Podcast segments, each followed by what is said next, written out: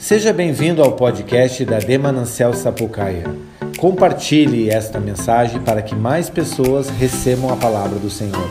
E hoje temos a ministração do nosso apóstolo Pedro Jari. Glória a Deus. Boa noite, queridos. Bom estar aqui. O pastor já queria que eu estivesse domingo. Eu disse: calma, só Sapucaia. Obrigado. Deus abençoe. Nós estamos aqui para compartilhar uma palavra da parte de Deus para o coração de vocês. Amém. Bom estar no meio da semana na casa do Senhor. Uma alegria muito grande estar aqui. Evangelho de Lucas, capítulo 24, versículo de número 44 até o 49. Nós vamos ler.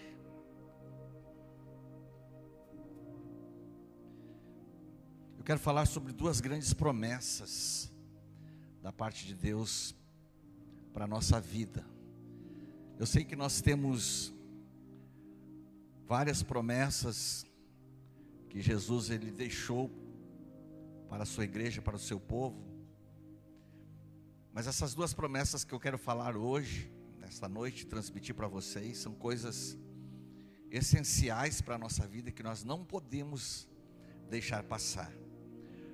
O profeta Oséias, ele escreve no capítulo 4, verso 6, a parte A: O meu povo foi destruído porque lhe faltou conhecimento, porque tu rejeitastes o conhecimento.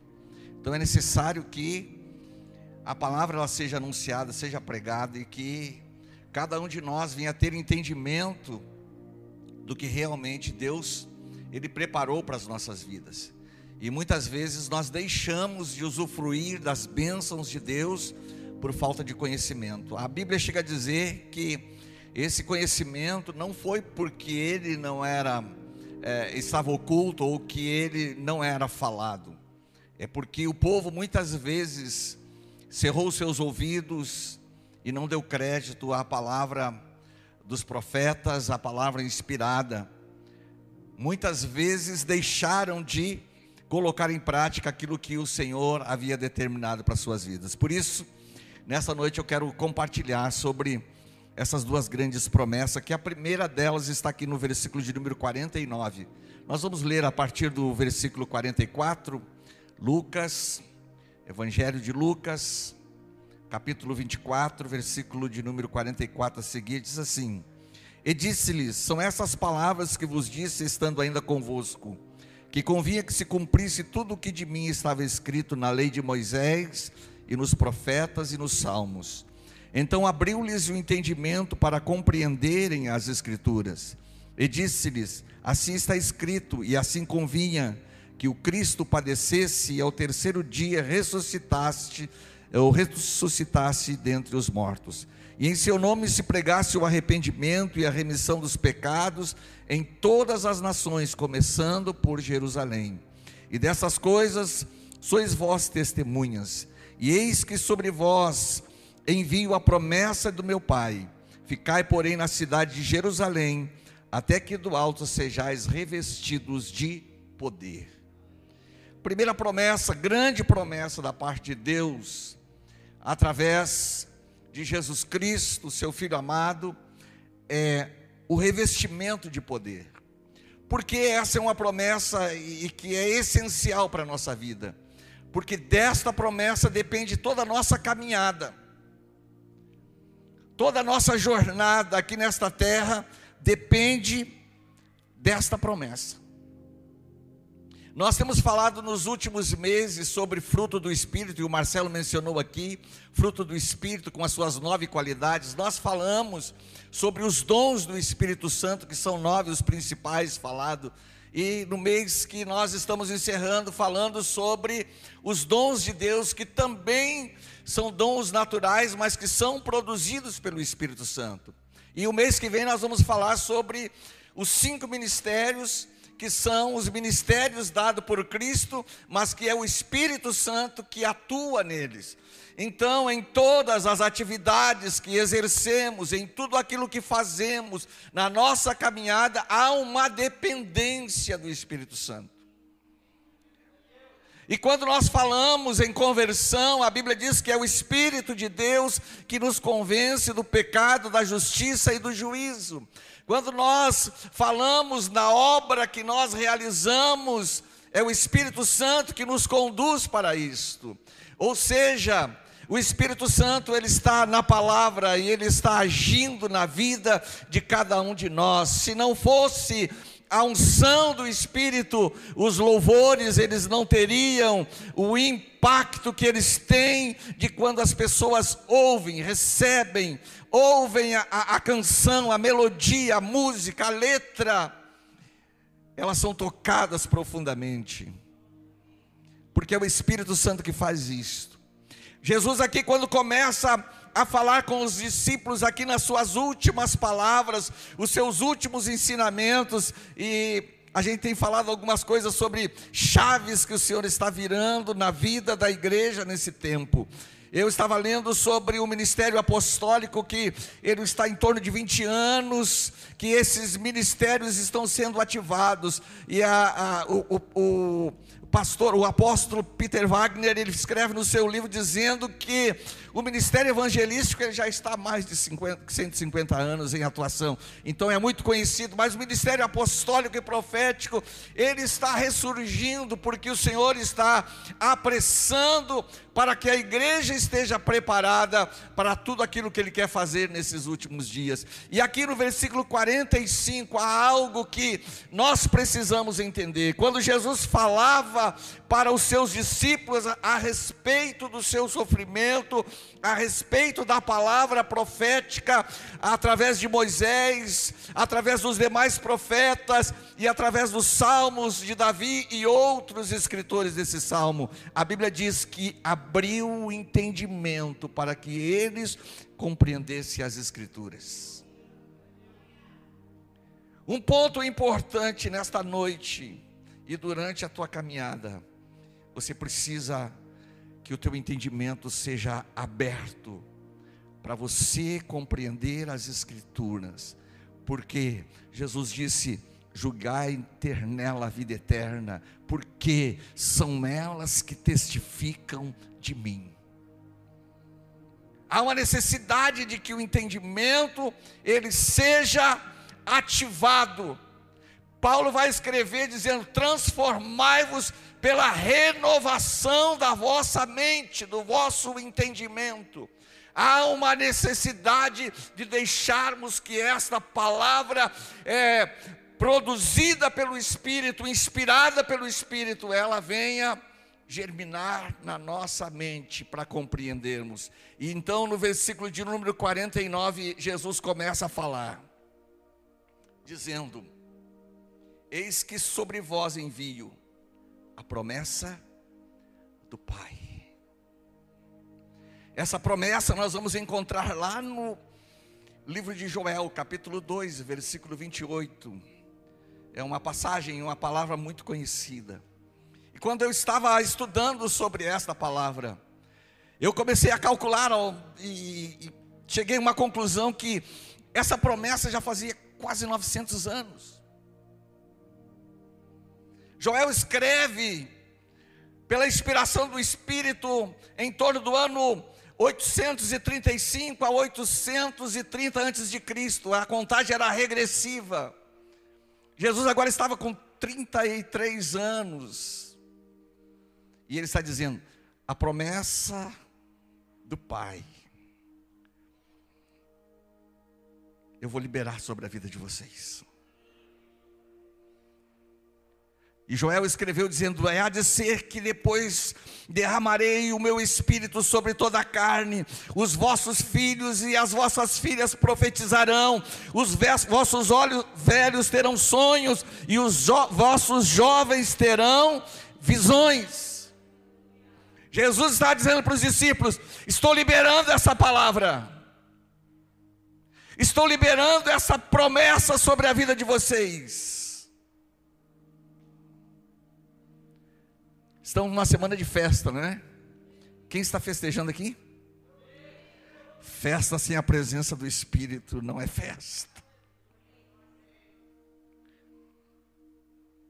Eu disse, pastor, hoje, mas não é uma programação especial, não. A, a, festa acontece nas casas, na igreja. Então lá na tua casa tem que ter presença do Espírito. Tem que ter ação e atuação do Espírito. E quando a ação e atuação do Espírito, a reconciliação, a pedido de perdão, a cura, a milagre, há coisas extraordinárias, porque o reino dos céus não é só comida e bebida. Se bem que os crentes se reúnem, e onde os crentes se reúnem tem que ter comida. Jesus está dando uma, uma promessa aqui. E ele diz para os seus discípulos aqui: fiquem, permaneçam, é a ordem de Jesus, permaneçam em Jerusalém, até que do alto vocês sejam revestidos então de, de poder.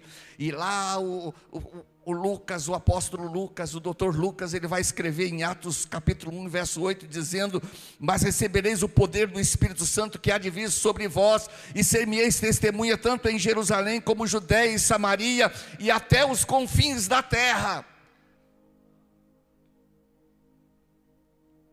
Eu não consigo ser testemunha do que Deus tem feito, do que Deus faz, do que Deus fará, se o Espírito não estiver agindo na minha vida e através da minha vida.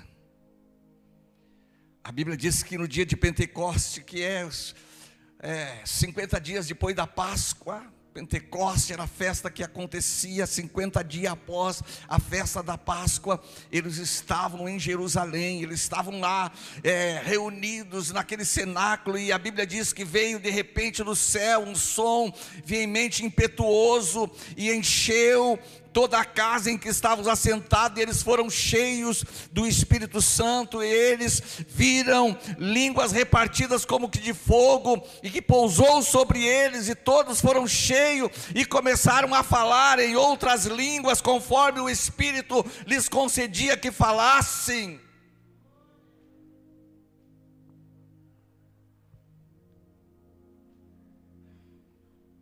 Essa promessa é para esses dias, irmãos é os últimos dias. Eu incentivo a igreja a ser cheia do Espírito Santo. A presença do Espírito tem que ser dinâmica na nossa vida a atuação do Espírito precisa ser dinâmica, não só na celebração de terça, de domingo, na, na, nas partilhas, nos encontros, tem que ser diariamente, é, é o nosso combustível, e por isso a Bíblia diz que a simbologia do Espírito é óleo e é fogo e também é vento.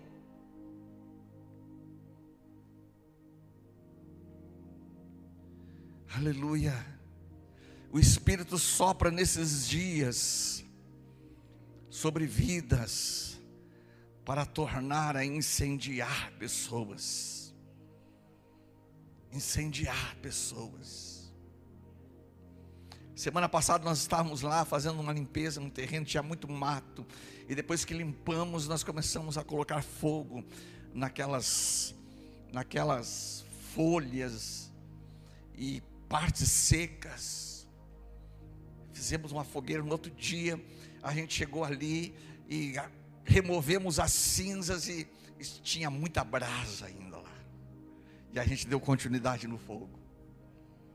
O Espírito está soprando sobre vidas, removendo as cinzas, para que as brasas elas estão vivas e elas comecem a incendiar os corações, porque somente desta forma a igreja vai cumprir o seu propósito. Esse revestimento de poder não é só para os que cantam e os que pregam, mas é para a igreja do Senhor, para sermos testemunhas em Sapucaia, no estado do Rio Grande do Sul, no Brasil e no mundo. A Jerusalém de vocês é Sapucaia do Sul. Aleluia! Louvado seja o nome do Senhor. Segunda promessa João capítulo 14, verso 3, bem conhecido. Jesus está consolando, confortando o coração dos discípulos. E é uma tristeza porque Jesus fala da sua partida.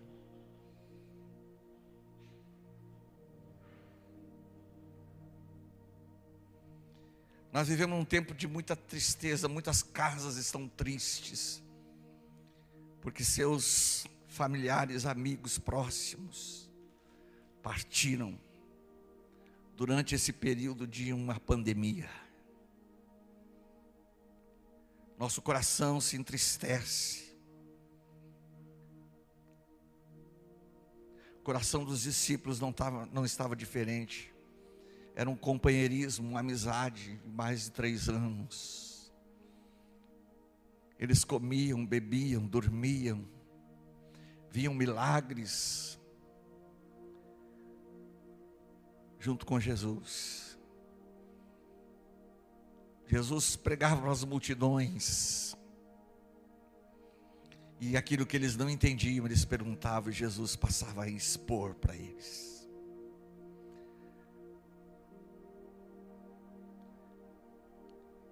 Agora o mestre, a referência deles, está dizendo para eles: convém que eu padeça, convém que eu seja crucificado, convém que eu seja morto, sepultado, vou ressuscitar no terceiro dia e vou voltar para o Pai. A tristeza encheu tanto o coração deles que Jesus chegou a dizer: Não se turbe o vosso coração. A tristeza foi tão grande que ofuscou a ressurreição de Jesus quando aqueles discípulos estão voltando para Emaús, dizendo: Já é o terceiro dia. Ele disse que ia ressuscitar.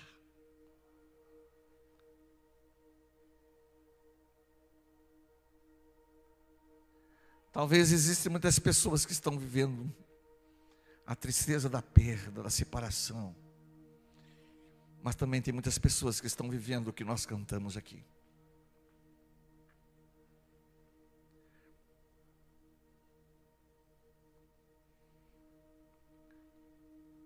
Pessoas que trocaram a presença de Deus pelos prazeres. Pessoas que trocaram a presença do Espírito Santo, por andar segundo os seus caminhos e segundo a sua vontade. Mas eu quero trazer para você essa palavra, dessa promessa da parte de Jesus, quando ele diz aqui: quando eu for e vos preparar lugar, virei outra vez. Ele vai voltar. Ele vai voltar ele voltará. Aleluia!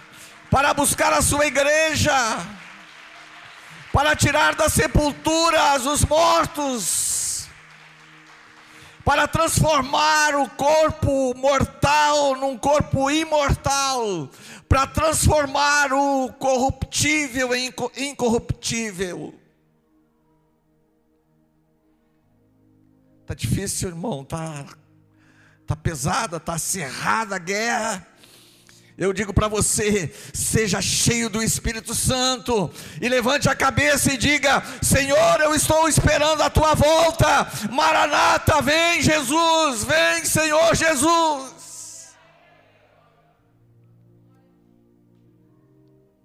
Aleluia. Quando eu for e vos preparar lugar, virei outra vez. Irmãos, nós precisamos viver hoje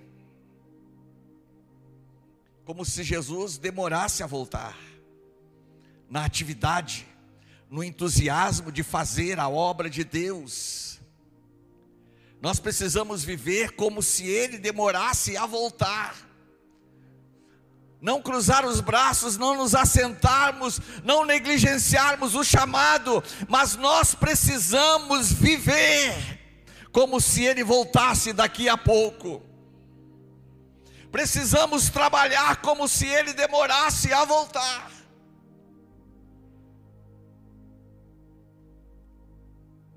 Mas não podemos nos esquecer que ele poderá voltar a qualquer momento. Há uma canção muito antiga que fala sobre o mercado está vazio.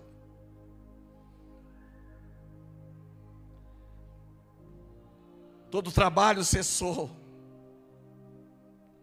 Todos os projetos foram cancelados.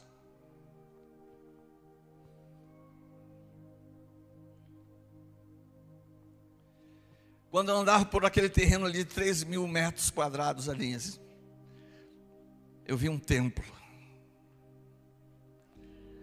para 3 mil pessoas. Eu dizia para os irmãos assim: eu estou com a mente de Noé e a mente de Moisés.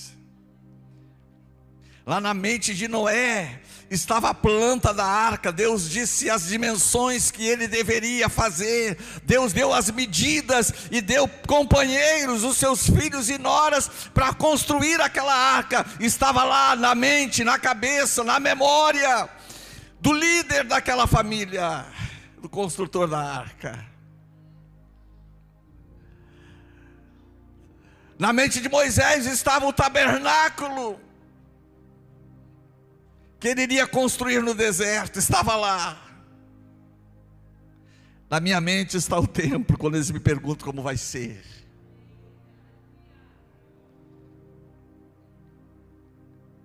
Mas eu não sei se vou fazer, porque os meus planos podem ser interrompidos por um plano maior a volta de Jesus. Mas o sonho está aqui, o desejo está aqui. Eu estou trabalhando para conquistar isso, para fazer isto, para edificar isto. Eu estou trabalhando para encher lugar de pessoas para receberem a palavra. Mas não é a estrutura que vai fazer a minha motivação.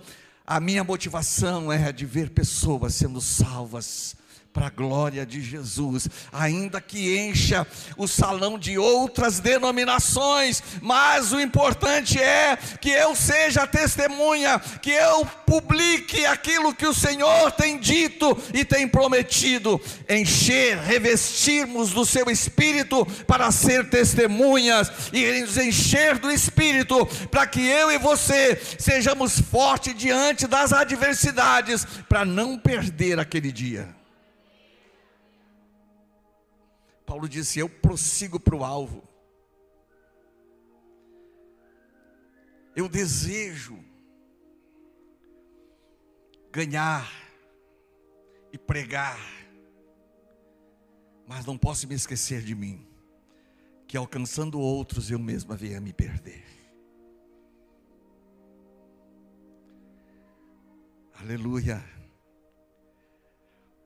Jesus ele diz para os seus discípulos: Eu vou levar vocês para mim mesmo, para que onde eu estiver, estejais vós também. O versículo seguinte diz: Mas mesmo vós sabeis para onde eu vou e conheceis o caminho. E aí Tomé pergunta para ele, diz para ele: Como vamos saber o caminho? Ele disse: Eu sou. Eu sou o caminho. Eu que tenho andado com vocês sou o caminho. Não existe outro, não existe outros. A Bíblia diz que depois da ressurreição de Jesus, ele leva os discípulos, os apóstolos, e em torno de 500 irmãos estão lá em Betânia, e é o momento em que ele vai ser arrebatado, que ele vai subir para o céu. No capítulo 1, verso 8, nós lemos, e agora o verso 9 diz assim, em Atos dos Apóstolos: E quando dizia isso, vendo eles foi elevado às alturas, e uma nuvem o recebeu, ocultando-o aos seus olhos. Verso 10: E estando com os olhos fitos no céu, enquanto ele subia, eis que junto dele se puseram dois homens vestidos de branco. 11: Os quais lhe disseram: Homens galileus, porque estáis olhando para o céu? Esse Jesus que dentre vós foi recebido em cima no céu, há de vir, assim como para o céu o vestirei. Aleluia.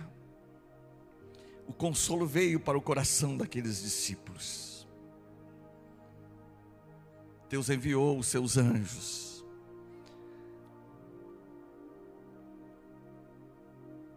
Para consolidar a palavra do Mestre.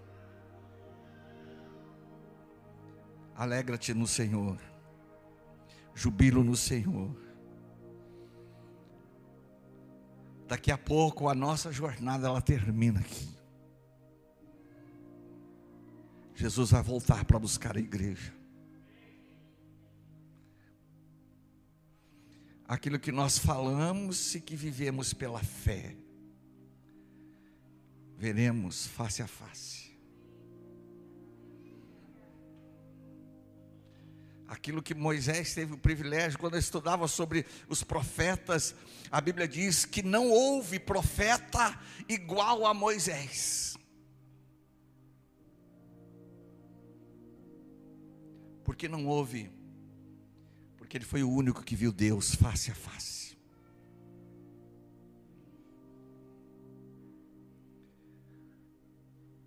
Não tem Eliseu, Elias, Ezequiel, Daniel.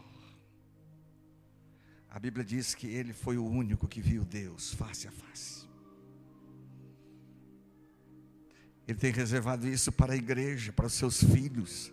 Um dia o veremos face a face. Face a face. Aleluia. Será o grande dia de festa a Bíblia diz que haverá um júbilo tão grande. E a Bíblia chama esse momento de as bodas do Cordeiro. As bodas do Cordeiro. Onde nos alegraremos de ver os nossos irmãos e nós mesmos recebendo galardão e recompensa da parte do Senhor para as obras realizadas aqui na terra. Não desista, irmão. Está difícil, apóstolo. Seja cheio do Espírito.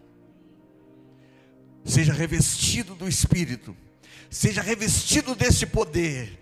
Esse poder que te dá condições de guerrear as guerras do Senhor, as lutas do Senhor. Esse revestimento de poder que te dá condição de superar as tuas limitações. De vencer as adversidades,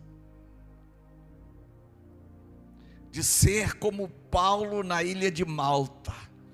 Depois de um naufrágio, ele estava lá e começou a juntar gravetos para uma fogueira. E uma víbora venenosa, muito venenosa, pegou na sua mão. E as pessoas começaram a dizer: é o juízo de Deus escapou do naufrágio e vai morrer aqui, envenenado. Talvez as pessoas estão olhando para você estão dizendo: não vai conseguir vencer.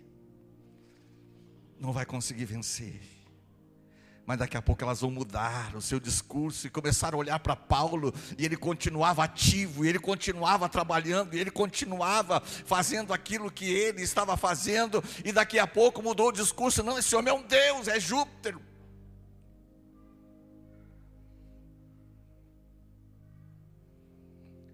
Daqui a pouco as pessoas vão começar a dizer verdadeiramente: essa é uma mulher, um homem de Deus porque a presença do Espírito fará você triunfar sobre as adversidades. Eu quero orar com você, fique em pé.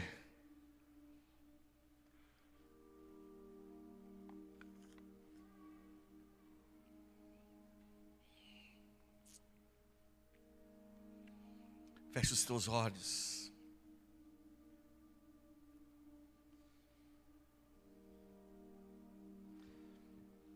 Eu ouvia um, alguém falar sobre uma canção, não lembro o nome. E ele falava sobre a vida de, de criança. E ele falava sobre uma brincadeira de esconde-esconde quando era criança. E depois que ele ficou grande, que ele se tornou adulto, ele continuou com a brincadeira de criança. Só que agora ele não se escondia, mas ele se abrigava no esconderijo do Altíssimo. Quem sabe você precisa se abrigar no esconderijo do Altíssimo. Diante da adversidade, você precisa um lugar de refúgio. Deixa que esse refúgio seja o envolvimento da presença do Espírito na tua vida. O revestimento não é o batismo.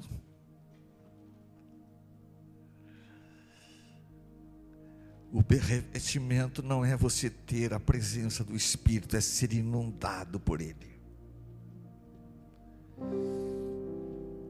É ser totalmente submerso nele. Peça para o Senhor nesta noite, me envolva, me esconde, me imerge na presença do Teu Espírito.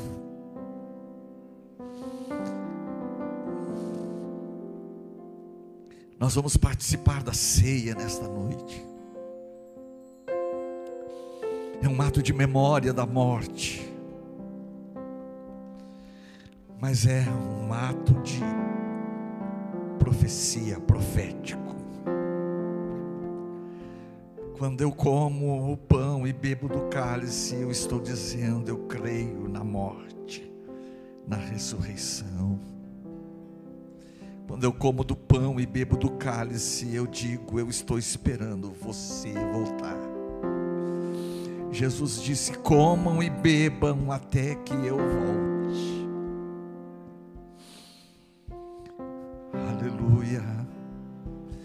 Quando nós comemos e bebemos, nós estamos dizendo: Eu estou te esperando, Senhor. Eu estou te esperando, Senhor. Mas enquanto o dia não chega, o momento não chega, eu quero exercer fidelidade a Ti Fidelidade é o teu propósito, o teu chamado para minha vida. Enquanto o dia não chega, eu quero ser participante do projeto, do plano que o Senhor estabeleceu. E me chamou para fazer parte dele. Espírito Santo, nesta noite eu oro pelos meus irmãos que aqui estão. Eu oro por aqueles que estão caídos no caminho, Senhor. Aqueles que perderam a esperança, pedindo que o Espírito do Senhor sopre sobre a vida, removendo as cinzas, incendiando eles novamente, incendiando de tal maneira que arda o coração e eles sejam totalmente incendiados pela presença poderosa do Teu Espírito Santo. Que as pessoas que estão nas suas casas ou em qualquer outro lugar e que recebem essa palavra nesta noite, elas sejam profundamente tocadas e aquelas que perderam a esperança, essa esperança seja reavivada nas suas vidas. E elas se levantem do estado em que elas estão agora elas passem a ter uma fé inabalável, e elas passem a ter uma caminhada, oh meu Deus, direcionada para o alvo e para o propósito que o Senhor estabeleceu.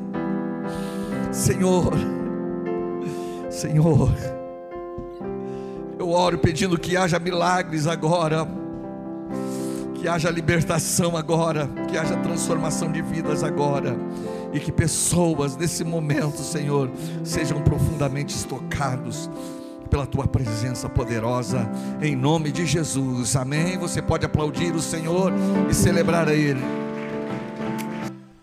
Obrigado a você que acompanhou essa mensagem até aqui.